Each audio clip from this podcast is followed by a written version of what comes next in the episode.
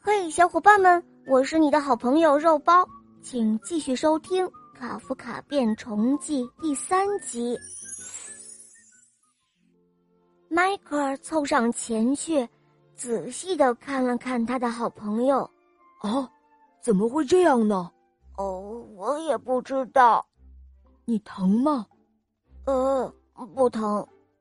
要不要去看看医生，吃点药，或者去找一下校医？你觉得他见过上二年级的虫子吗？卡夫卡说：“反正我觉得是没有。”迈克尔转过脸，不再盯着他的好朋友。哦，是没有。不过他见过莫妮卡·布劳莱把铅笔戳进自己鼻孔里，那也不怎么好看。终于到学校了，大家冲下车，一路嘻嘻哈哈、吵吵闹闹的往教室里走去。咱们进去吗？迈克尔问。说不定去图书馆的时候可以查一查你是哪种甲虫，你觉得呢？也许查得到吧，卡夫卡回答。要是非得当虫子，那我还是应该弄清楚自己是哪种虫子。两个好朋友说着走进了学校，根本没有人看卡夫卡，更没有人注意到他变成了一只虫子。哦，迈克尔，你说会不会我本来就是一只虫子，只是一直没有人发现呢？搞不好连我自己都是今天早上才发现的。